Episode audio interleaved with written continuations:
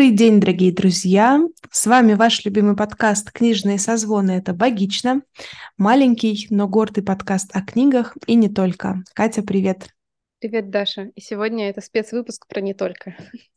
Я только хотела сказать, что у нас как раз сегодня в основном не только.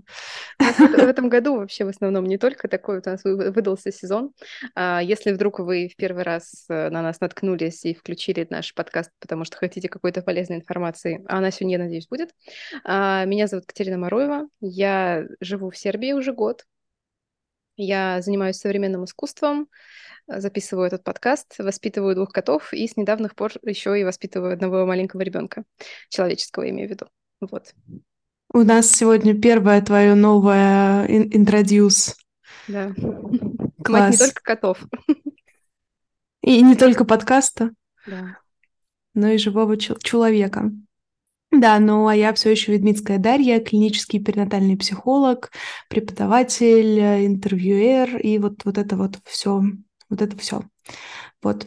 Сегодня мы поговорим как раз-таки э, об интересном опыте, наверное. Как, как это еще, как это еще по-русски описать?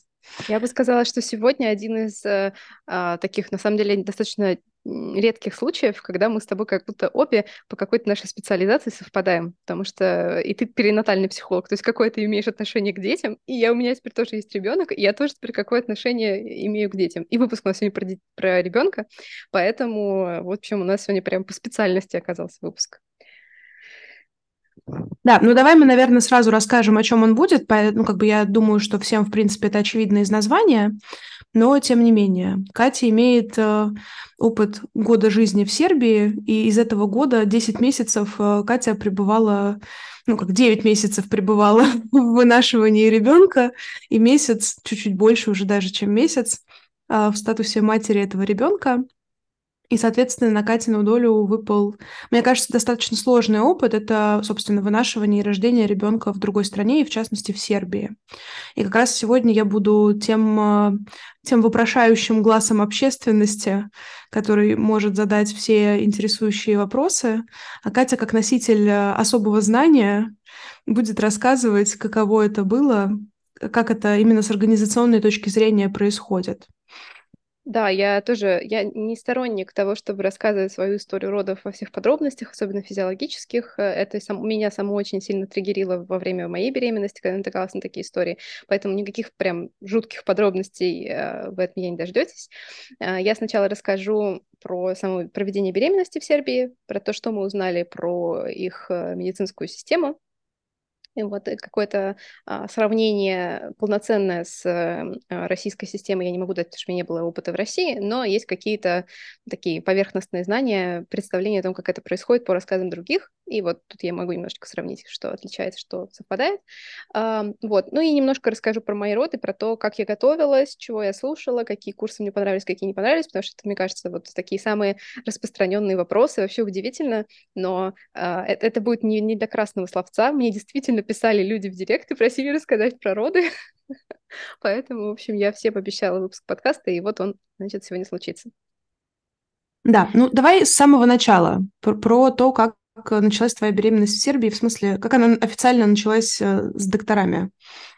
В Сербии, по крайней мере, вот в больнице есть мед... большая частная больница, MediGroup. У нее есть разные отделения, в том числе одна большая больница, общая больница в районе Новый Белград, где есть прием как бы акушерства и гинекологии и, собственно, роддом. Роддом находится в том же здании на последнем этаже. На тот момент Давай мы... я не знала. Давай я... мы сейчас ремарку сделаем. Вы не граждане Сербии. Все верно. Мы э, счастливые э, иностранцы, которые да, это... оказались в такой интересной ситуации. Мне кажется, это как раз важно для ребят, кто вот, потому что возникают вопросы, а если вы граждане, а если вы не граждане, как это происходит? Ну, опять, да, э, помимо частных больниц, конечно, есть э, Государственный народный фронт, но я никогда не рассматривала вариант государственной больницы ни в России и, собственно, в Сербии. У меня тоже не возникло такой мысли. Плюс я не знаю, насколько государственная больница, соответственно, отсутствие государственной страховки позволяет иностранцам вообще э, наблюдаться в государственных клиниках, в частных в это, с этим нет никаких проблем. По, где-то в середине беременности у меня появилась страховка для беременных, но забегая вперед, э, страховая сказала, ваша беременность наступила до того, как вы получили страховку, поэтому ничего вы от нас не получите. Ну, такая классическая история. Парам-парам-пам. Поэтому, если вдруг вы уже в Сербии и готовитесь и раздумываете над страховкой, то знайте, ваша страховка, которая включает расходы по беременности, должна начаться до самой беременности. Вот такие вот забавные факты. Но э, тоже как бы счастлив, счастливый конец этой грустной финансовой истории в том, что э, компания сербская, сербско-русская, в которой работает мой муж, порешала как-то эти вопросы, и в итоге а, сама компания мне выплачивала, ну, как бы покрывала эти расходы. И в итоге с середины беременности мы не платили за приемы, за анализы, и в том числе нам оплатили роды. Вот. А, роды в частных больницах стоят примерно, там зависит от того, какое у вас родоразрешение, а, классическое или а, царский рез, как это здесь называется, кесарево сечение, немного по-разному. Кесарево сечение немножко дороже. Если в динарах, то там, по-моему, разница около 40 тысяч то есть плюс 40, 40 тысяч, плюс э, если, например, вы хотите отдельную палату или там VIP-палату, это тоже отдельные расходы, которые к вам плюсуются, так что в среднем можно сказать, что вот роды в MediGroup стоят примерно от 3000 евро до 4. А, тоже плюс-минус. Э, в принципе, информацию по цене базового стандартного набора, в который входит все, там, обезболивающие, все вот эти вот моменты и пребывание в палате с соседом, а, есть на сайте. Есть другая больница, тоже частная, называется Бельмедик. И, кстати, на нее было больше отзывов положительных в русскоязычной среде. Более того, про нее говорят, что она такая более uh, family-friendly, то есть там даже есть возможность размещения на вот этот вот период трех дней после родов с мужем в одной палате. То есть вы как бы как семьей живете. В медиагрупп такой опции нет. Но это, честно говоря, и не было какой-то важной для нас э, составляющей. Ну и насколько я понимаю, опять же, это лучше обсуждать с врачами на месте. В Бельмедик есть возможности всяких там водяных родов, таких, сяких, пятых, десятых. Насколько я понимаю, в медиагрупп такой возможности нет. Но я отталкивалась больше от э, врача. То есть для меня первостепенно был какой-то мой личный человеческий контакт с врачом. Итак, в феврале я узнаю, что я, кажется, беременна. И понимаю, что мне нужно с этим что-то сделать, например, увидеться с местным врачом. Что он мне сказал, что же мне с этим делать? А, мы, значит, поресерчили всякие разные иммигрантские чаты, чтобы э, посмотреть, кто к каким врачам обращался и э, остался довольным. А, в итоге выбираем MediGroup, но врача, которого, собственно, рекомендуют, на тот момент не было в доступе, а это были врачи с русским языком. То есть в том числе в медиагрупп, про другую больницу не знаю, но обычно об этом есть э, на сайте у них на страничке какое-то упоминание. В медиагрупп есть как минимум два врача, которые говорят по-русски. А, один из них, собственно, прямо бывший наш соотечественник, ну или текущий, но он занимается исключительно репродуктологией, то есть он не ведет роды и ведет беременность. И есть другая э, суперопытная женщина, которой я тоже ходила на приемы, сербка, которая говорит по-русски, говорит по-английски, вот, носит очень прикольные э, серьги, с, э, напоминающие по форме вагины. Мне она очень понравилась вначале, но в итоге я э, конец своей беременности, ну и начало ее, э, наблюдалась у другой, более молодой, более какой-то, как мне показалось, такой теплый дружелюбной э, докторки. Кстати, в Сербии распространены фи феминитивы, и это абсолютно нормально, называть доктора докторкой, что мне тоже как-то приятно. Вот. Э, Мили... Э, мою доктору звали Милена Сербинович, если вдруг это кому-то интересно. А, доктор с русским языком — это Милица Костич. Опять же, все это можно посмотреть на сайте а, больницы. И вот, значит, я записываюсь к а, врачу, с, женщине с русским языком. То, собственно, когда мы не смогли записаться к доктору Костич, мы попросили любого доктора женщину с английским языком, попали к Милене Сербинович. Я к ней пришла на прием, сказала, что вот такие дела, кажется, я беременна, давайте что-то с этим как-то посмотрим и подтвердим мою, мою гипотезу. Вот, мне сделали сразу же УЗИ, э, это было уже больше шести недель Поэтому э, мы сразу, например, слышали сердце, вот, что было довольно мило и, и неожиданно. То есть я не знала, я догадывалась, что мне будут делать УЗИ, но никогда не была в такой ситуации. Мы посмотрели на этот маленький росточек, мне сказали, да, правда, вижу, вижу бэйби, hello, baby. Uh, и вообще, что мне очень понравилось uh, в Сербии, все врачи, с которыми я пересекалась, вот которые, например, делали мне УЗИ в течение беременности, они все были супер френдли, и вот um, то есть мне начинают делать УЗИ, находят ребенка на УЗИ, даже когда он еще маленький росточек, и ему говорят, о, hello, baby, вот. И все как-то очень дружелюбно и мило. Вообще в Сербии обожают детей, тут прям какой-то культ детей. Поэтому мне было как-то очень комфортно а, вести здесь свою беременность. А, после чего мне дали список анализов, которые я должна сделать, и сказали приходить через месяц. А, каждый месяц я примерно наблюдалась. Кровь я сдавала, кстати, очень редко, но каждый месяц мне делали УЗИ на вот этом вот э, стандартном рутинном осмотре где, собственно, чаще всего делали мне только УЗИ.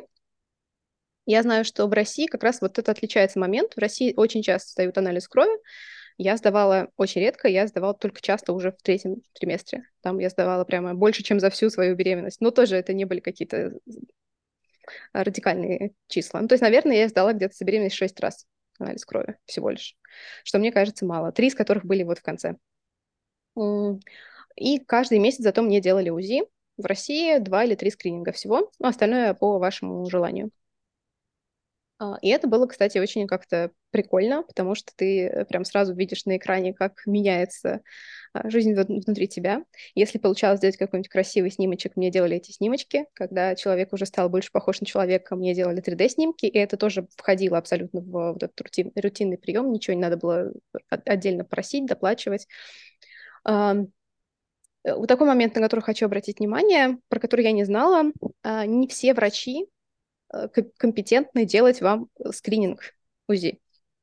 Вот это мне показалось сначала немного странным, потому что в первую половину беременности я ходила вот к Милице Костич, которая очень опытный врач, соответственно, она имеет такую компетенцию, поэтому, когда она мне сказала просто в качестве вот такого рутинного что через месяц мы будем делать скрининг на 12 неделе, то, пожалуйста, приходите. Она сама его делала. А вот когда я пришла на второй скрининг уже к а, доктору Сербинович, она сказала, что мне нужно сделать второе УЗИ, экспертик ультрасаунд, потому что она не обладает такими компетенциями. Вот, поэтому в целом я думаю, что если вы будете всю беременность наблюдаться у одного врача, у вас не возникнет таких вопросов, вам просто сразу об этом скажут. Вот, но я этого не знала. То есть через неделю я сходила еще раз на УЗИ, а мне сказали, что все отлично, сделали мне красивую фотографию бэби, вот, и я счастливая пошла домой. А, на тот момент мы еще оплачивали беременность и все расходы сами, поэтому я столкнулась с тем, что прием у разных врачей стоит по-разному. И разброс там достаточно большой, потому что там вот что-то типа полторы или 1800 динар до четырех с лишним, в зависимости от компетенции врача. Но опять же, если у вас страховка, я думаю, что тут э, вопрос закроется сам собой. Э, последний триместр беременности делают КТГ с 36 не... или даже с 35 недели. Я ходила сначала раз в две недели на КТГ и, соответственно, на прием к врачу, где делали э, какой-то стандартный осмотр, опять же, на УЗИ, замеряли размеры примерно как УЗИ и ну, в общем, как-то смотрели, что все в порядке. С 37 Э, с 38 недели я должна была ходить каждую неделю, или даже нет, с 37 с 37 недели я должна была ходить каждую неделю. Так, что-то у меня не сходятся цифры. Я несколько раз ходила раз в две недели, но это не могло быть, значит, 35, значит, это было чуть раньше. Ну, в общем, вам скажут, когда это начнется. На КТГ ходит сначала раз в две недели, потом с 37 недели каждую неделю. Но я родила на 38 поэтому я сходила только два раза на эти рутинные процедуры. Вот. Все, всю, всю беременность и все роды, вот, по крайней мере, в этой общей больнице, в MediGroup, это одно и то же здание, одни и те же врачи. То есть это отличается, насколько я знаю, с тем, что есть в России, потому что в России беременность ведет один врач очень часто, а роды принимает другой врач, с которым вы там отдельно как-то знакомитесь, договариваетесь или нет, в зависимости от того, по контракту выражаете или какие у вас условия. Вот здесь это не так. Здесь врач, который ведет вашу беременность, вы с ним же и рожаете. Более того, нельзя было заключить с ней контракт контракт. Вот этого я добивалась, мне кажется, всю беременность. Я постоянно у всех спрашивала, как я могу с ними заключить контракт, чтобы они точно ко мне приехали. А мне все говорили, что нет, никакого контракта мы не заключаем. Вы просто приезжаете, и мы с вами рожаем. Я говорю, а если у вас будет выходной? Я говорю, я к вам приеду. А я вот без бумажки не доверяла. Я боялась, что мне так скажут, а рожать я буду потом с кем придется. Вот, но, насколько я понимаю, нет, все-таки к тебе приезжают. А, мой был случай немножко неординарный, но об этом я расскажу чуть позже. Вот. А, Даша, скажи мне, упустила ли я какую-то важную деталь, которую важно тоже проговорить про именно ведение беременности? А, расскажи еще про вот этот супер большой полный скрининг, который вы делали. А, да. Кажется, это тоже можно упомянуть. Да, я бы сказала, что это пустая трата денег. Э, когда мы пришли, значит, на первый скрининг на 12 неделе, а, стандартно какие процедуры вам делают? Вам делают, опять же, замеры все, по которым вам выставляют а, ПДР, дату предварительную родов, 40 неделю, в общем, отсчитывают. И вы сдаете double test, это кровь. Это делают, ну, как бы всем, это стандартная вещь. Но из-за того, что мы очень мнительные, тревожные и а, расточительные, мы сказали, а можно какие-то там еще тесты сделать дополнительные, чтобы точно знать, что все у нас в порядке, что с ребенком все замечательно. И мне говорят, ну, если хотите, можно, конечно, можно сделать полный анализ ваш родительский и вашего и, мужа, и вас, и мужа, чтобы узнать потенциальные проблемы. Но мы подумали, что не, нам не нужны потенциальные проблемы, нам нужны проблемы этого конкретного человека, если они есть, и желательно, чтобы мы точно знали, что их не было. А, и тогда нам предложили другой вариант, это Symphony тест. Это тоже а, сдается кровь матери, из которой вычленяют кровь ребенка или какие-то, короче, гены ребенка и э, проверяют их на какое-то количество м, отклонений, то есть там синдром Дауна и еще какие-то. Ну и плюс там видно, есть ли у вас Y-хромосомы или нет. Соответственно, вы можете точно под хромосому узнать, э, кто там у вас живет. Ну, если это для вас важно. Вот, и я сначала подумала, что да, классно, мы его сделаем. Он стоил м, больше тысячи евро, он стоил. Вот. Соответственно, это было 100 с чем-то тысяч динар. На тот момент у нас еще не работали карточки, поэтому мы эти деньги тащили наличными, что тоже было очень неудобно. А, но почему, в чем мое разочарование? В том, что double test показал нам, а он стоил, собственно, не таких денег, а, три из шести показателей, которые были в этом Symphony-тесте. То есть мы, по сути, заплатили еще за три показателя всего лишь. Я-то ожидала, что нам будет какая-то прям большая информа... Э, развернутая информация про все на свете, про этого ребенка. Но там было, на самом деле, только шесть показателей, один из которых пол. Э, поэтому, в общем, мне кажется, что это абсолютно ненужная вещь, если только а, вы не знаете, что у вас есть какой-то, какая-то четко, ну, если вы точно знаете, что вы хотите, у вас есть предрасположенность или какой-то высокий риск, и вы хотите его проверить. У нас такого не было, мы делали просто потому, что мы мнительные, и в итоге получилось так, что мы отдали тысячу евро просто за то, что узнать, что у нас будет девочка.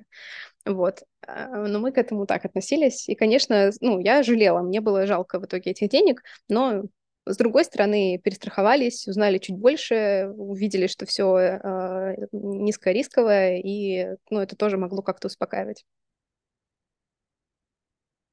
То есть, будучи беременной русской женщиной, желательно до беременности озаботиться вопросом беременной страховки. Если это какая-то планируемая беременность, вы знаете, что в ближайшее время есть такая вероятность. А, и в таком случае страховка полностью покрывает а, все беременные расходы, ну, кроме, наверное, каких-нибудь вот дополнительных изысков типа вип-палаты, типа симфони-теста и каких-то еще извращений, которые ваша душа пожелает. А, да, но единственное, я не знаю, вот в эту беременную страховку входит ли роды или нет.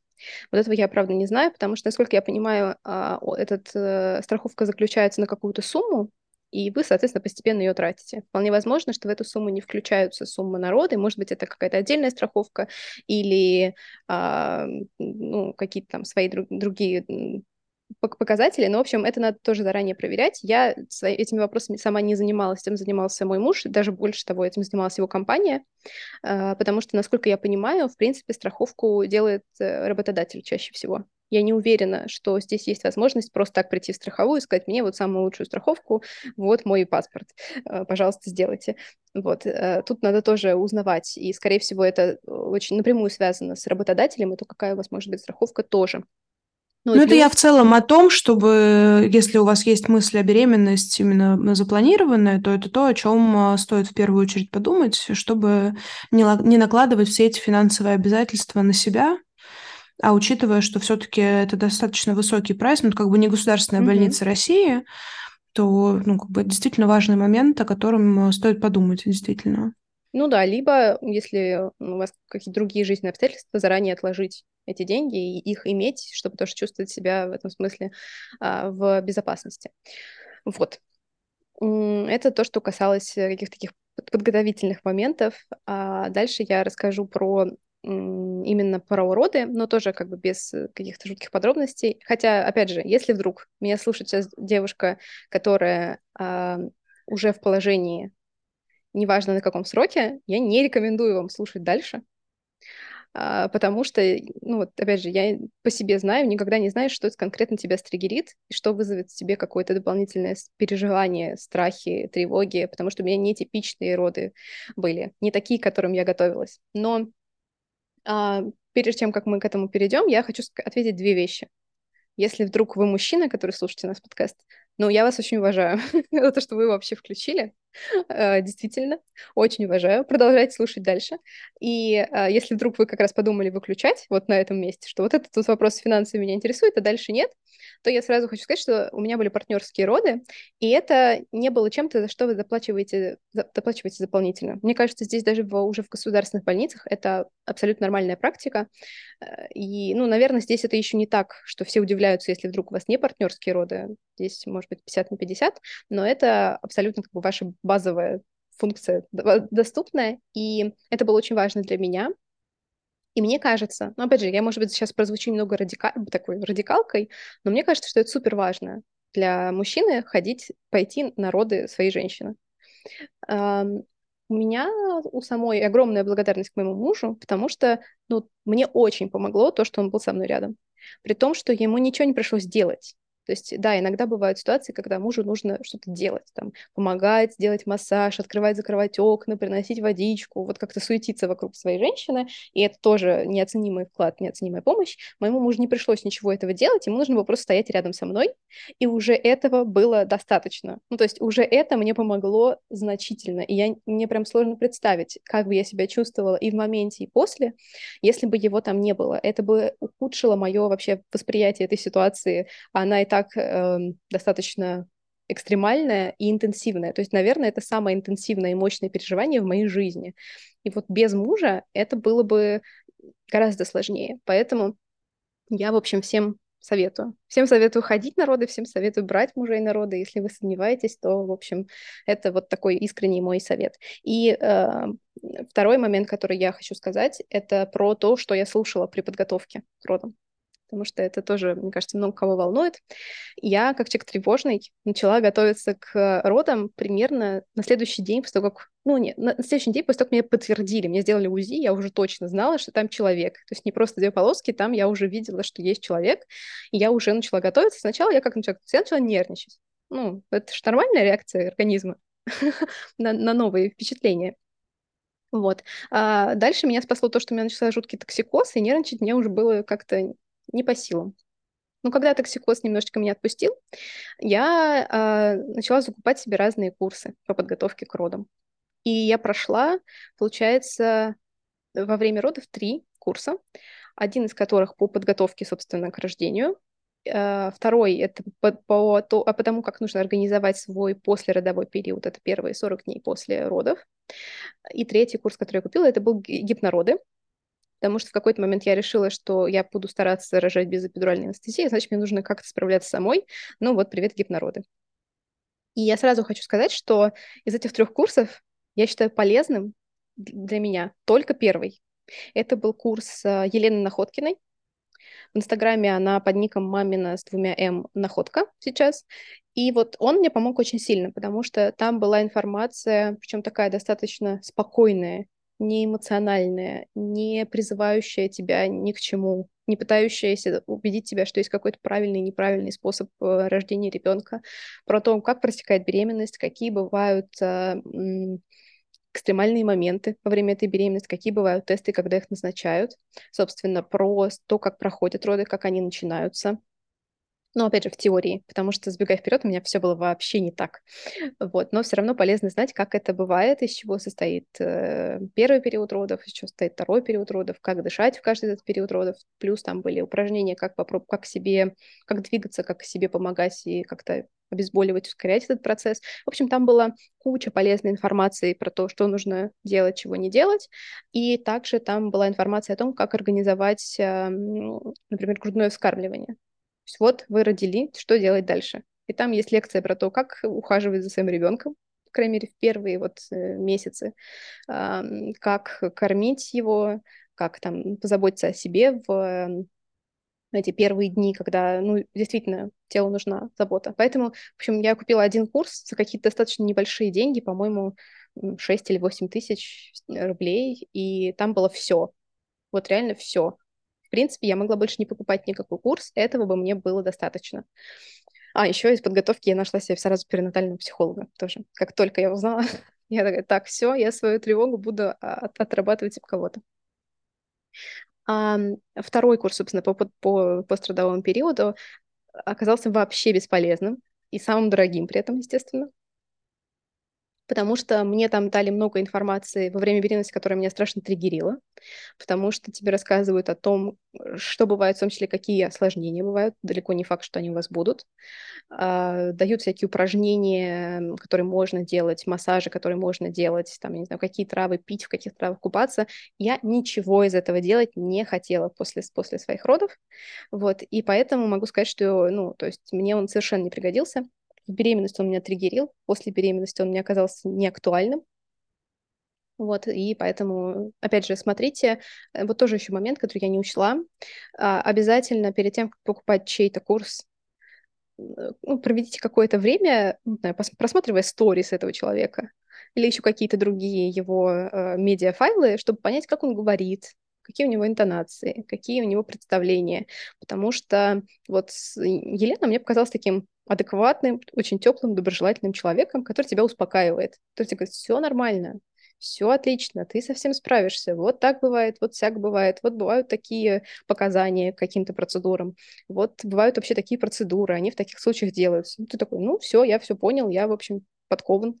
А бывают люди, которые невольно начинают тебя как-то запугивать. Вот это мне категорически не нравится. Бывает просто человек не твой. Вот ты его слушаешь, а ты уже купила его курс, ты смотришь его лекции и не веришь. Ну, типа, ты думаешь, а почему так? Вот почему именно эти упражнения я должен делать? Как они мне помогут? Они мне точно помогут? Возможно, помогут. Но вот какого-то внутреннего контакта не складывается с человеком. Вот, поэтому предварительно э, как-то э, остыньте, успокойтесь, посмотрите на человека подольше, потому что вот по себе могу сказать, я настолько переживала про то, как это будет дальше вот там, в этом будущем, которое темно и непонятно, что вот эти покупки бесконечных курсов меня успокаивали. Мне казалось, что если я получу как можно больше информации, то я точно буду ко всему готова. Вот, а по факту это не так. То есть большое количество информации не значит, что она вся вам будет полезна. И поэтому лучшее, что вы можете сделать, это тщательнее выбирать те источники, а, которые, значит, будут для вас работать. И вот то же самое у меня случилось с курсом гипнороды. Все, насколько я понимаю, я проходила чуть ли не самый популярный, такой самый известный, большим количеством женщин, которые прошли этот курс, это гипнороды с Анастасией Ивановой, который мне абсолютно не подошел по, ну, наверное, по каким-то личностным характеристикам. Потому что, эм, опять же, меня не убеждало то, что мне говорили на этом курсе. Иногда у меня вызывало это, наоборот, какое-то отторжение. Я в какой-то момент поняла, поймалась на мысли, что я страшно боюсь всех медицинских вмешательств и не доверяю врачам, потому что на меня то, что говорят, вот так действует. Но других женщин по-другому. Но вот со мной не работает абсолютно. И вот эти все медитации, которые я поначалу старательно делала и тренировалась, в какой-то момент мне тоже перехотелось это делать абсолютно. Ну и забегая вперед, мне вообще это было не актуально, в моих родах мне это не пригодилось. Вот, поэтому как-то слушайте то, что вам советуют, вот, ну, кто какие курсы проходил, кто кому что помогло, но не покупайте их сразу, дайте себе какое-то время, присмотритесь к человеку, и я думаю, что тогда вы сделаете выбор осознанно и получите от него больше пользы, и не получите никакого плохого зла. Вот, это то, что я хотела сказать, да. Я тут тяну руку вставить свои ценные 5 копеек. Я согласна с Катей в том а, отношении, что лучше заранее промониторить тех людей, которые тебе симпатичны или не симпатичны, потому что все-таки сейчас а, во время, когда у нас есть 155 мнений на один и тот же вопрос, а ты некомпетентен а, в этом вопросе там, в силу опыта, в силу того, что это не твоя профессиональная задача какая-то, и выбрать кого-то, кому бы ты мог доверять, это правда очень тяжело. Особенно если, ну, даже если беременность желанная, это все равно триггер-ворнинг для большинства людей. Ты все равно немножко метаешься в панике, и когда тебя еще и раздирают очень противоречивые мнения, а ты раньше о беременности думал только в э, теоретическом вопросе, но не задумывался о том, как это будет с практической точки зрения, то здесь словить панику именно из-за разницы мнений, из-за радикальных взглядов отдельных представителей всего этого около акушерского мира, особенно для людей тревожных или для тех, э, для кого вопросы беременности и родов это какие-то такие очень тревожные вопросы, вот здесь можно это сделать очень легко и попасть в ловушку просто э, самого себя загнать в угол и в итоге оказаться в ситуации, когда тебе требуется помощь со стороны, чтобы из этой тревоги вылезти. Поэтому, ну, я здесь всецело за профилактику, и если вы задумываетесь о беременности, ну, вот в каком-то там достаточно обозримом будущем, и знаете, что вы, ну, не как кошка такая, типа, ну, забеременею, как-нибудь выношу, дорожу, все же рожают. Вот если вы к этому вопросу относитесь иначе, то э, постарайтесь найти тех людей, которые будут вам а, ну, близки по духу. Не обязательно сразу покупать их курсы, если вы не планируете беременность, там, ну, как бы если вы не увидели двух полосок, но просто присмотреться к людям, которым вы будете доверять, потому что тогда вам уже будет спокойно в процессе беременности, потому что вы будете знать, что вот эти люди и их видение мне близко, это снимет половину вопросов, как минимум. Поэтому чем раньше, тем лучше. И я бы здесь советовала не зацикливаться на одной точке зрения, а попробовать послушать разных людей, потому что, ну, понятное дело, что роды – это процесс примерно как бы, ну, в смысле, там как бы, ну, никто не рожает ногой, настолько экстраординарного события не случится. Все, все роды, они примерно в этом смысле идут по одному сценарию, да, безусловно, с разным развитием, в силу э, разных особенностей, но, тем не менее, чего-то экстраординарного вот настолько сильно вы вряд ли встретите и вряд ли станете тем человеком, с которым это случится. Вот, поэтому, несмотря на то, что вопрос примерно один и тот же, на него очень много точек зрения, и э, лучше не останавливаться прям вот на одной сразу посмотрите кого-то еще, может быть, чьи-то аргументы для вас окажутся более убедительными и лучше лягут на ваши личностные особенности, на ваше воззрение.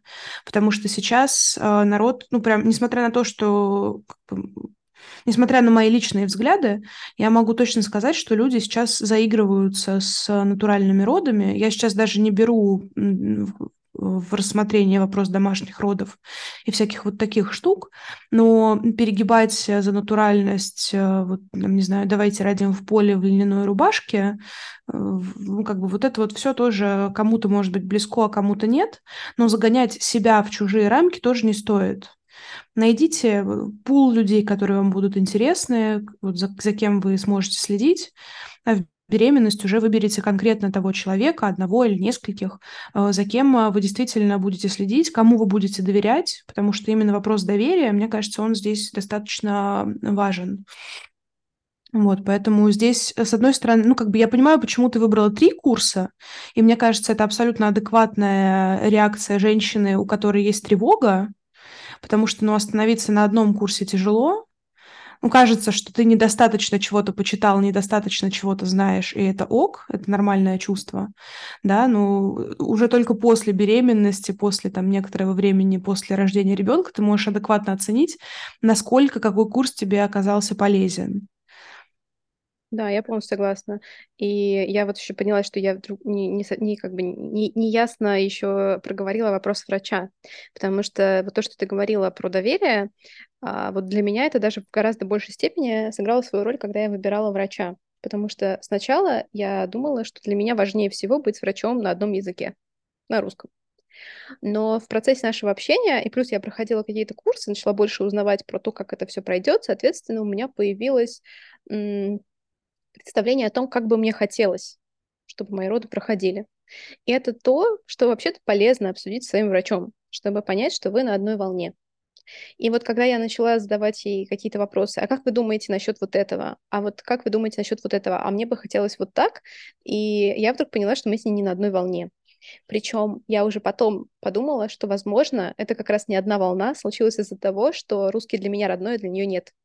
Что у нас э, как бы не случилось на самом деле одного языка.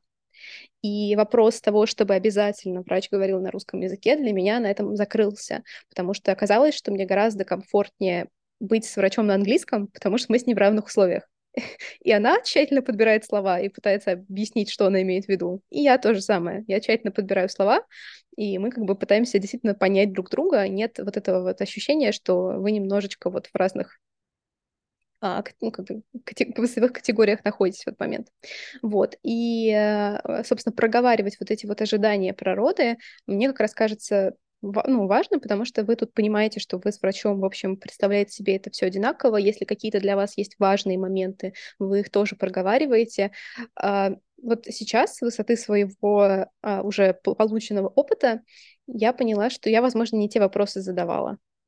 А, что я, например, опять же, вот вероятно, вот попав под влияние вот этой вот курса на естественность, ну и плюс э, того, что у меня были некоторые свои страхи, которые заставляли меня действовать так или не иначе, и, собственно, пытаться выбрать такую стратегию, чтобы минимизировать а, выполнение этих страхов, а, я, например, зациклилась немножко на том, что я хочу рожать без эпидуральной анестезии. Я реально вот на этом зациклилась. Сейчас я понимаю, что это прям было для меня какой-то вот... Хотя это на самом деле для меня не важно абсолютно, но вот в моменте это был тот вопрос, который стал для меня решающим, потому что я прям спрашивала, я хочу вот так попробовать. Я понимаю, что мне может понадобиться, если вдруг будет как-то вот не так, как я себе представляю, но я хочу вот идти с, с этим настроем.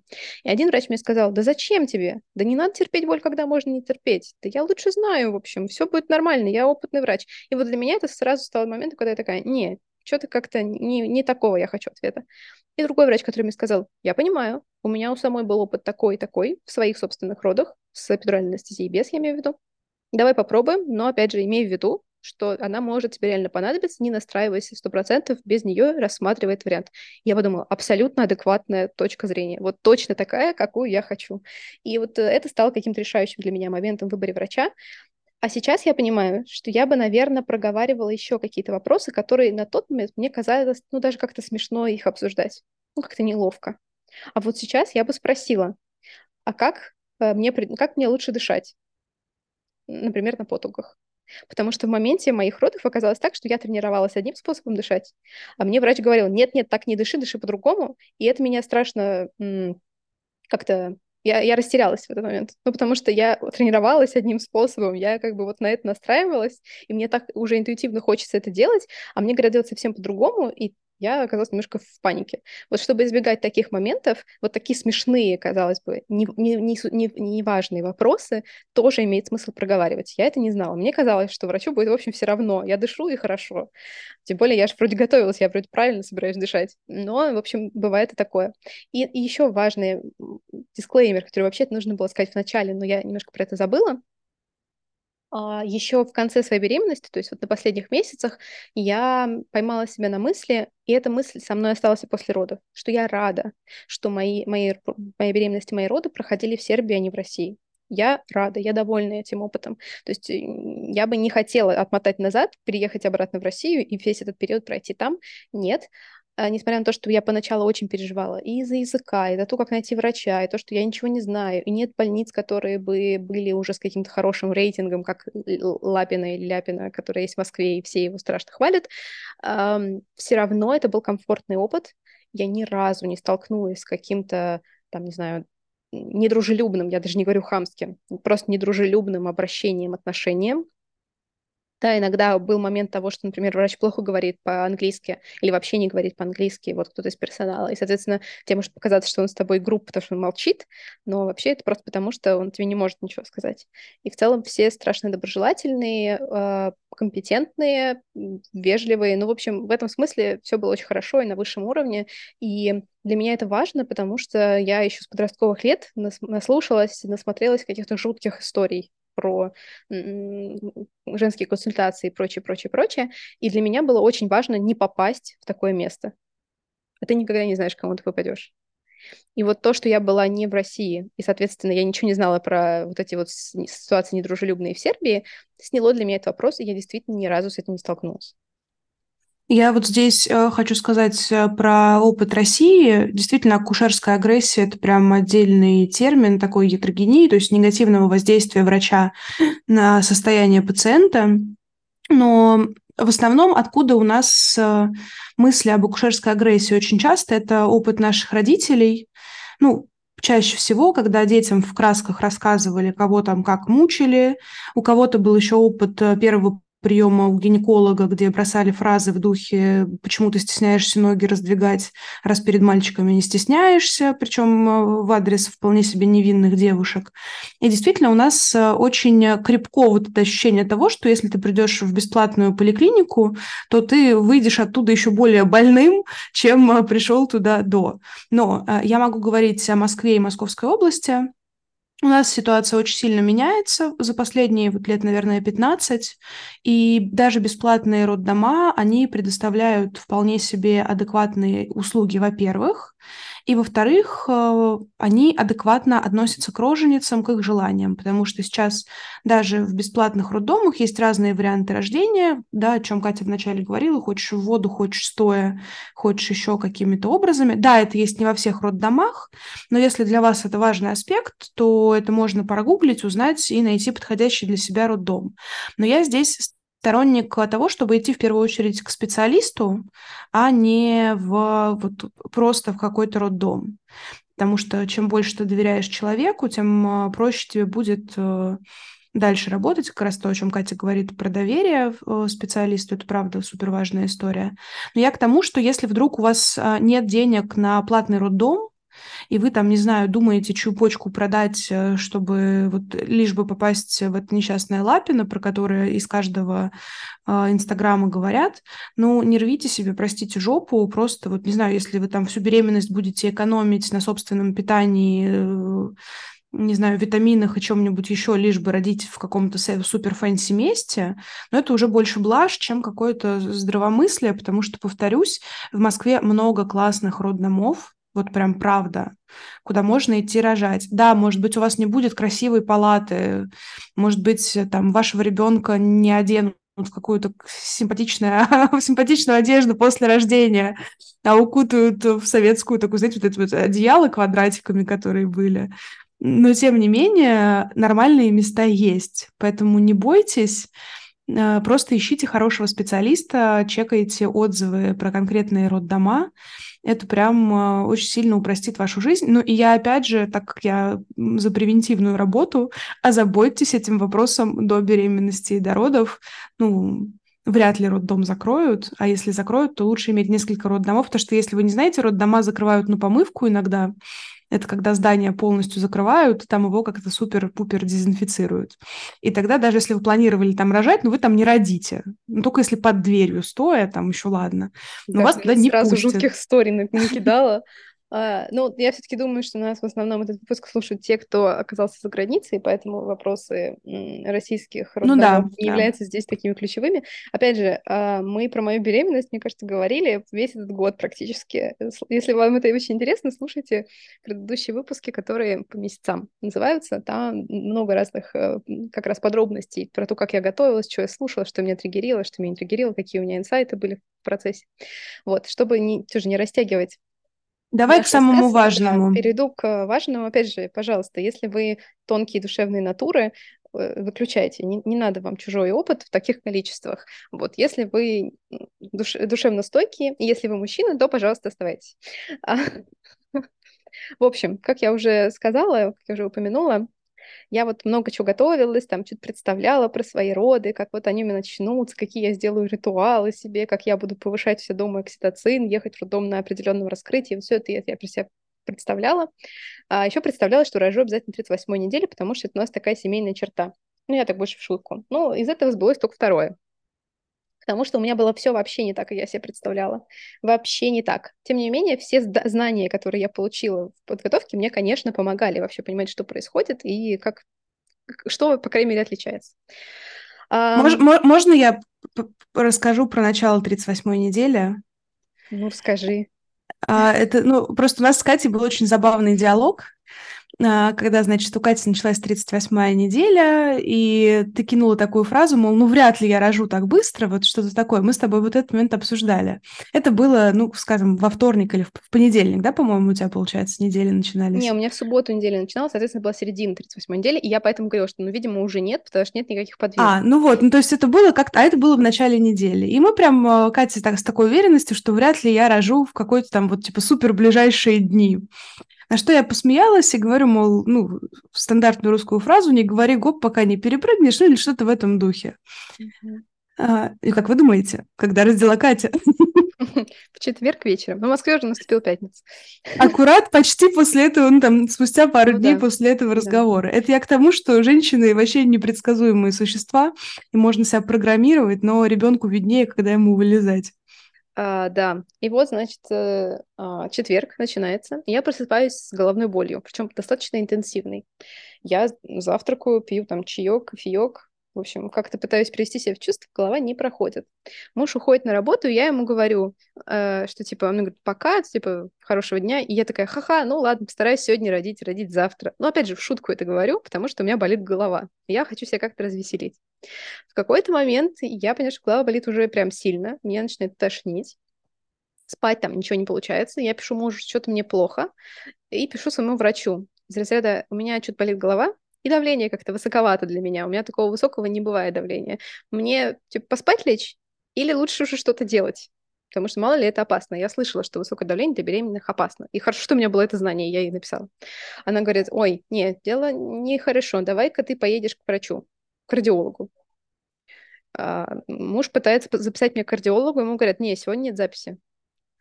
А, если у вас проблемы с беременной, то давайте идите к своему гинекологу. Вот что нам говорят в колл-центре. Вот, я думаю, ну, раз не судьба поехать к кардиологу, может, реально поспать и все пройдет. Но тут мне звонит мой врач. Говорит, как вы себя чувствуете? Я за вас переживаю. Я говорю, не удается записать к кардиологу. Он говорит, ничего страшного, я через два часа буду на работе, а вы пока собирайтесь, приезжайте на КТГ. Я предупрежу своих коллег, если что, вас, э, с вами другой врач займется, пока я не приеду, вы как раз там сделаете КТГ, э, все посмотрим. В общем, никакого спать, приезжайте, пожалуйста, к нам. Я думаю, ну ладно. Мы собираемся. Я беру с собой паспорт, но не беру с собой все то, что я уже там тщательно собирала в роддом. А, хотя ничего не нужно. Вот, кстати, тоже момент. В Сербии, вот, по крайней мере, вот в частных больницах вам все выдают прокладки, пострадовые трусы, одежду, чтобы там рожать, чтобы там быть, э, тапочки, полотенца, ну, в общем, все-все-все, кроме там зубной щетки, каких-то ваших личных косметических э, э, штук и зарядки вам выдают. Поэтому в целом мне говорили, что можно не брать ничего с собой, кроме зарядки. А, вот, но я, тем не менее, все равно собирала всякую чушь, которая реально мне не, не пригодилась. А, типа, я купила какое-то особенное платье на всякий случай, чтобы там быть в пострадовом. Вот, чтобы с кнопочки удобно расстегивались. Uh, я, значит, приезжаю, меня кладут на КТГ, я полчаса чилю на КТГ с больной головой.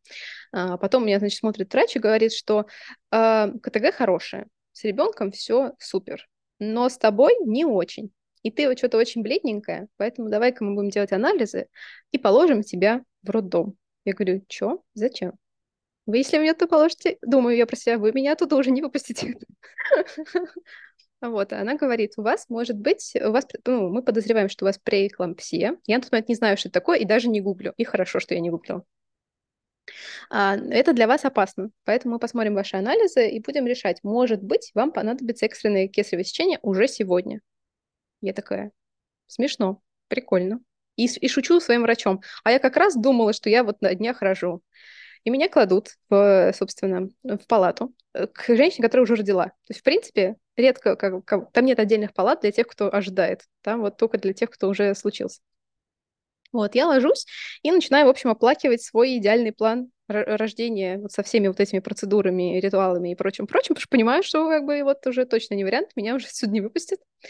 Э, когда приходят анализы, мне говорят, да, действительно, Анализы не очень, но не критично плохие. То есть экстренные кесарево мы делать не будем. Но мы будем ждать, либо роды начнут сегодня, либо, если нет, мы будем начинать их завтра утром с помощью стимуляции. А этого всего я очень не хотела. Но он говорит, э, с ребенком все в порядке, вы не волнуйтесь, мы сейчас переживаем за вас, потому что, вот, в общем, это очень все не, нехорошо для моего организма. Вот. А, ну и так выходит, что... А я поступаю, у меня уже за несколько недель до этого было раскрытие 1 сантиметр. Но это нормально. До 4 сантиметров это латентное раскрытие, оно вообще не считается родами, оно может раскрываться э, в течение многих-многих недель, и, в общем, это, это совершенно не показатель, но это показатель, что, ну, как бы дело движется, и хорошо. Э, и у меня не было тренировочных схваток вообще. никаких таких ощущений я не испытывала. Но когда я была на приеме врача, она мне сказала, о, ты видишь, у тебя схватка. А у меня живот так напрягся, немножко выпер. Я говорю, да ладно. Я думаю, это ребенок так пинается. Я вообще ничего не чувствую. Говорит, нет, это схватка. Я думаю, хм, может, у тебя были какие-то другие ощущения, которые я не воспринимала как схватки. Пока я там лежала, в этой палате, у меня действительно начались какие-то ощущения.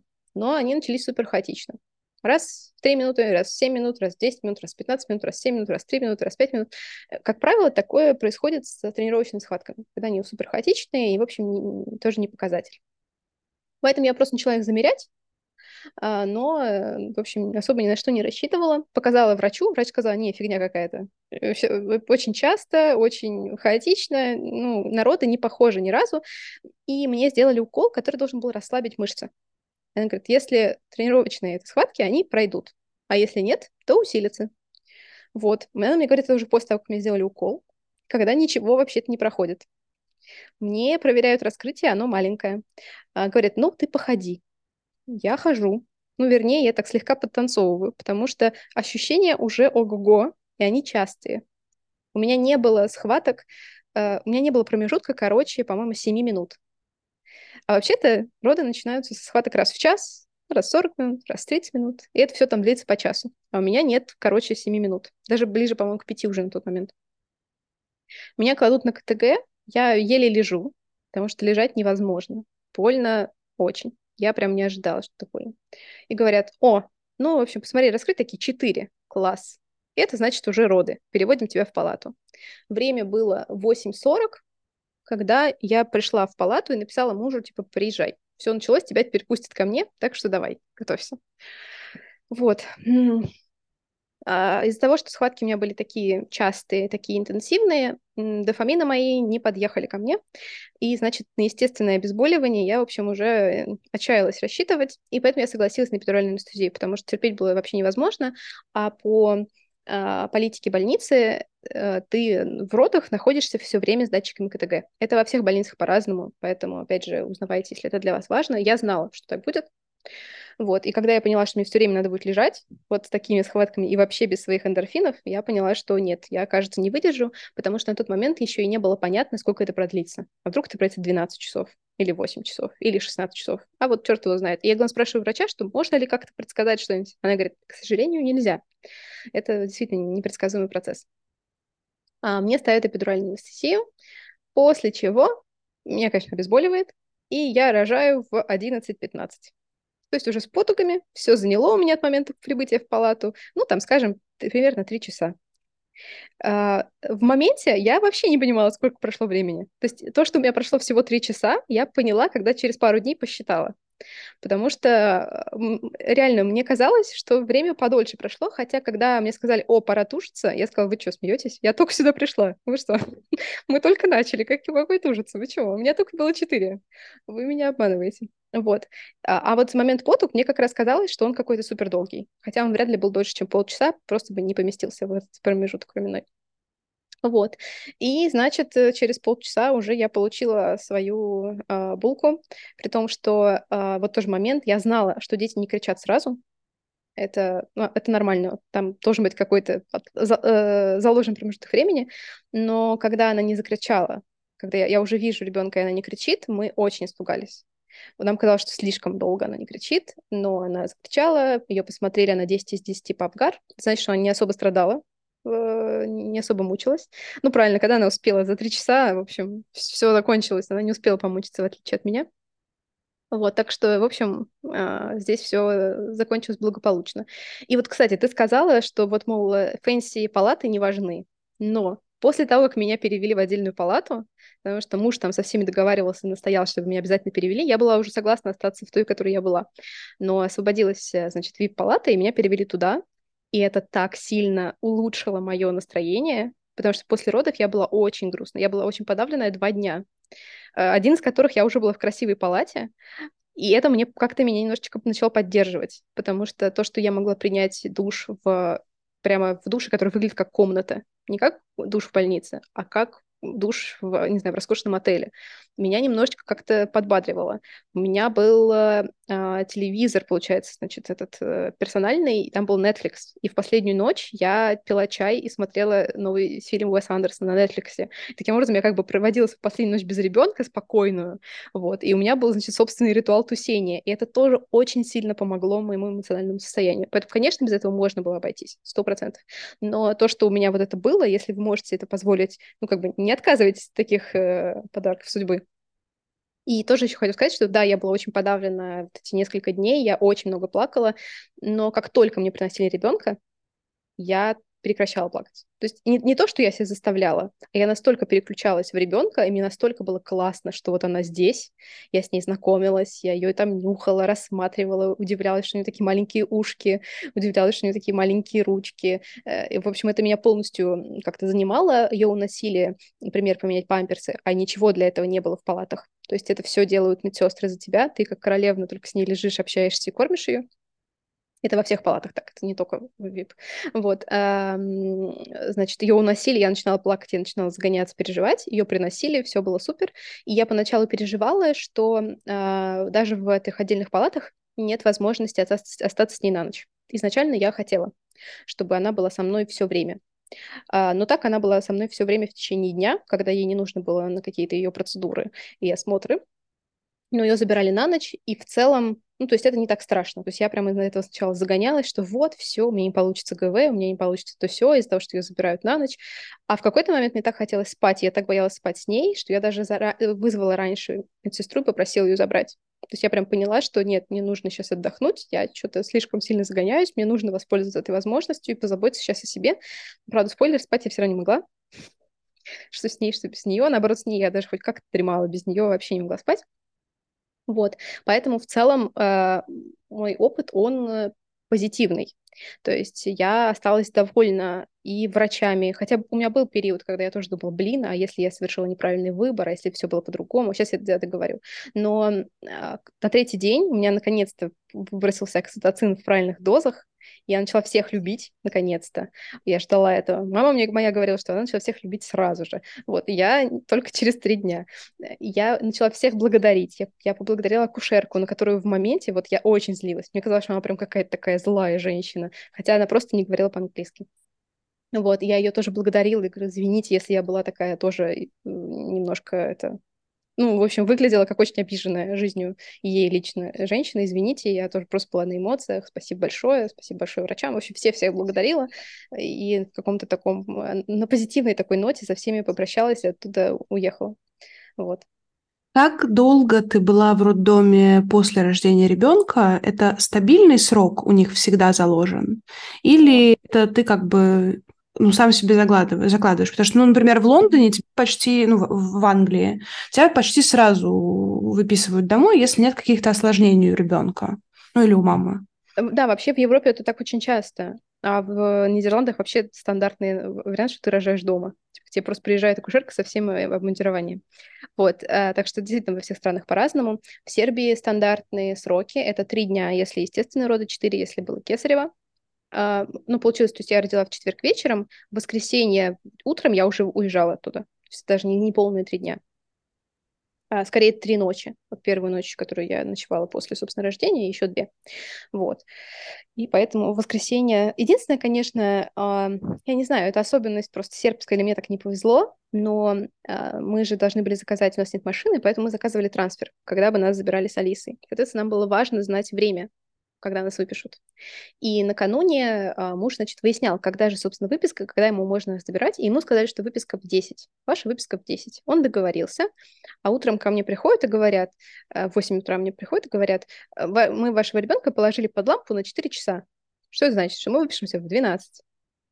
Соответственно, пришлось срочно со всеми передоговариваться. Я тоже была вся на, на гормонах, что я не видела своего ребенка, получается, до 12 часов дня, потому что ее сразу же, когда э, педиатр осмотрел, неонатолог, отправили на процедуры, это мне ее не приносили, у меня просто уже и гормоны, и грудь, и все, все на свете сходит с ума, я уже просто трясучки дайте мне моего ребенка.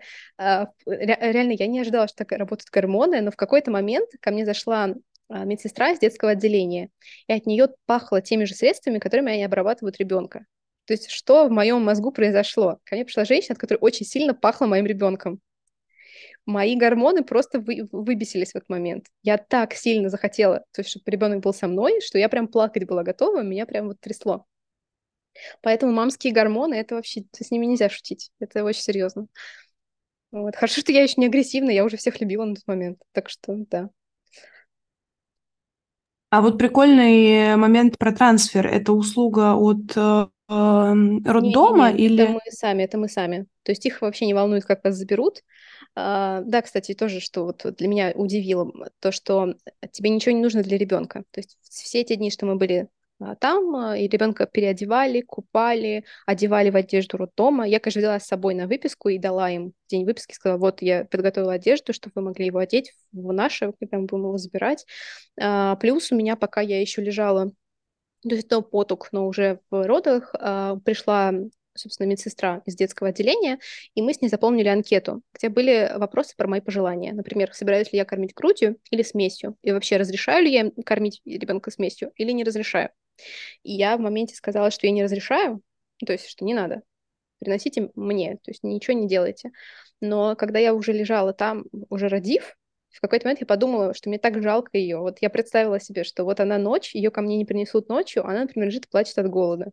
Что я сказала, что если она будет плакать, то все-таки покормите. То есть я потом поняла, что для меня это не такой принципиальный момент. Гораздо принципиальнее, что мой ребенок там точно сытый лежал, спал. Вот, и поэтому я не знаю, в итоге, кормили ее смертью или нет, понадобилось, не понадобилось, но, в общем, а, я заполнила, и там были разные вопросы, из разряда купать или не купать. То есть я могла отказаться, ее бы оставили в этой первородной смазке, ну и, видимо, после этого бы не купали. Но, опять же, для меня это тоже был какой-то такой неважный вопрос, и я такая подумала, ну, ну купайте. Вот. А, про совместное пребывание вопросов не было. Был вопрос про а, вакцинацию, вот, и а, ну и, по-моему, все. Ну, еще какие-то такие стандартные, типа имена родителей, то есть все-все данные. Вот, тоже были. Вот так. Да, слушай, это очень клевый момент, на самом деле. Я, вот это я не знаю, есть ли у нас какая-то такая история. Но здорово, что это очень централизовано в этом случае было. Да, да. И ну, опять же, как... в случае чего есть всегда Google или Яндекс переводчик с сербского на русский, с русского на сербский. Поэтому вот в этом смысле не волнуйтесь, всегда можно найти общий язык, благо у нас есть технологии. Слушай, а вот еще какой момент. У нас в России ты либо ребенка возишь к своему педиатру на осмотры, либо там в некоторых случаях педиатр сам приезжает на осмотр ребенка в течение времени. А, как это построено у вас сейчас? Это первый вопрос. И второй вопрос. Есть ли там какая-то опция, чтобы ты могла сама обратиться с какими-то вопросами, не знаю, там, по грудному вскармливанию, например, или по, там, не знаю, по самочувствию ребенка? А, если да, то кому ты все эти вопросы можешь задать? И как это, соответственно, финансово тоже работает? Я, не, вот, я начну со второго, потому что я, я не обращалась. То есть из-за того, что я более-менее представляла, что мне нужно делать, а, я, ну, как бы не испытывала сложностей. А, я видела, что к моей соседке еще до того, как я переехала в отдельную палату, приезж... приходила женщина, которая, видимо, была экспертом по грудному скармливанию, которая ей отвечала на вопросы, что-то показывала.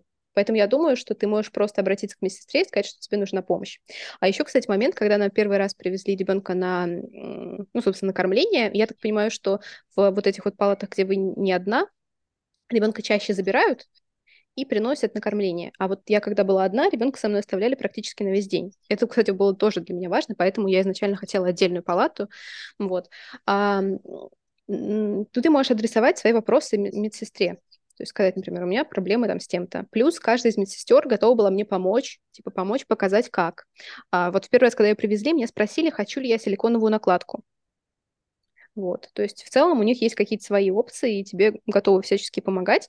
Опять же, не со всеми удается найти язык из-за того, что я не, зна- не знаю сербский, а не все медсестры говорили по-сербски. Плюс у меня был пультик, он, наверное, был и в первой палате, я просто его не нашла, ну и тогда я, он мне не был не нужен. А во второй он лежал прямо у меня на кровати, и, соответственно, у меня сразу был в доступе пультик, где можно было вызвать медсестру в зависимости от того, какая тебе нужна, для тебя или для ребенка. Там были, в общем, две кнопки с розовым, человечком в розовой одежде, человечком в синей одежде. Вот. Я не сразу поняла, как это работает, но вот оказалось, что в одном случае ты вызываешь именно а, медсестру по ребенку, и ты можешь, например, попросить ее забрать вот как я вечером поступила. Или наоборот, попросить принести накормление, там, задать какой-то вопрос, типа, где мой ребенок, чего мне до сих пор не приносит его.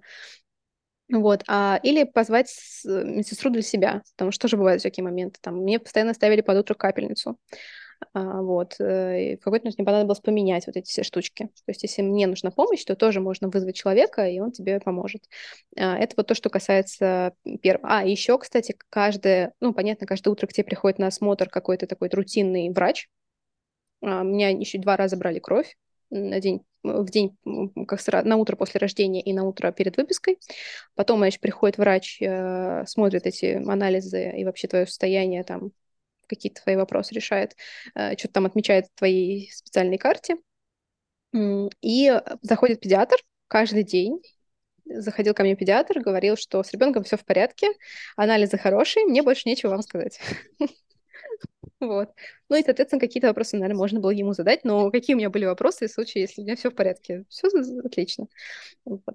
И в последний день, соответственно, ко мне тоже пришел педиатр и сказал, мы положили ее под лампу. Я знала, для чего я кладу детей под лампу, поэтому у меня тоже не было вопросов. Я только посетовала, что типа, мне не приносили ее на кормление. Соответственно, она очень долго без э, кормления. Вот.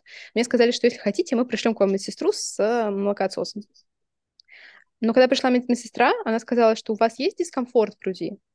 Я говорю, да нет. Она такая, ну тогда вам не надо. То есть ребенку не надо, вам сейчас тоже не надо. Все нормально. Вот, и ушла. Сказала, если вдруг что, позовите меня еще раз. вот вам молокосос, если что, он тоже останется. Вот. Поэтому, в принципе, я говорю, все очень доброжелательно и немножко полака, то есть немножко расслабленно. И педиатрическое сопровождение после родов. А, да, в саму стоимость родов включен еще и первый осмотр у педиатра, который происходит на 7 дней после родов. Более того, когда меня выписывали, мне уже сказали, вот вы записаны, вот через 7 дней, такое-то время, а, такой-то день приезжаете на этот осмотр.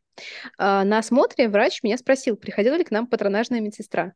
Я сказала, что нет. То есть, видимо, она приходит к каким-то людям. Ну, видимо, ее нужно как-то вызывать, получать, не знаю. Я не хотела никакую патронажную медсестру, вот, поэтому в целом я не расстроилась из-за того, что она ко мне не пришла. Но вот оказалось, что, видимо, такая опция у них тоже есть.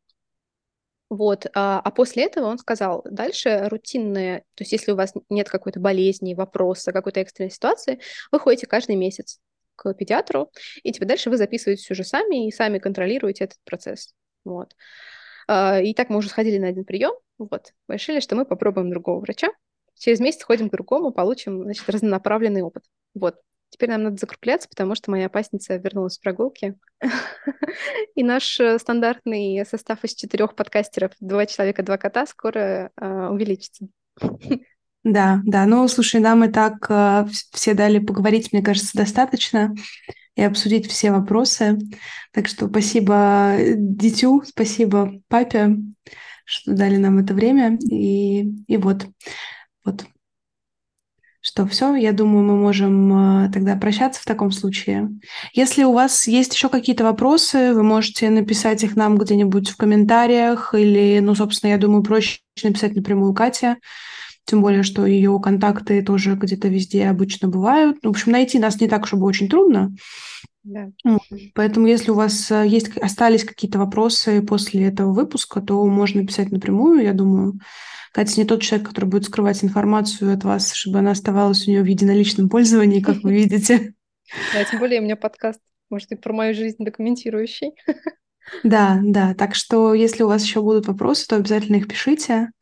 Если вы просто, не знаю, хотите пожелать Кате и дитю побольше счастья, здоровья и вот этого всего прочего, тоже желаете.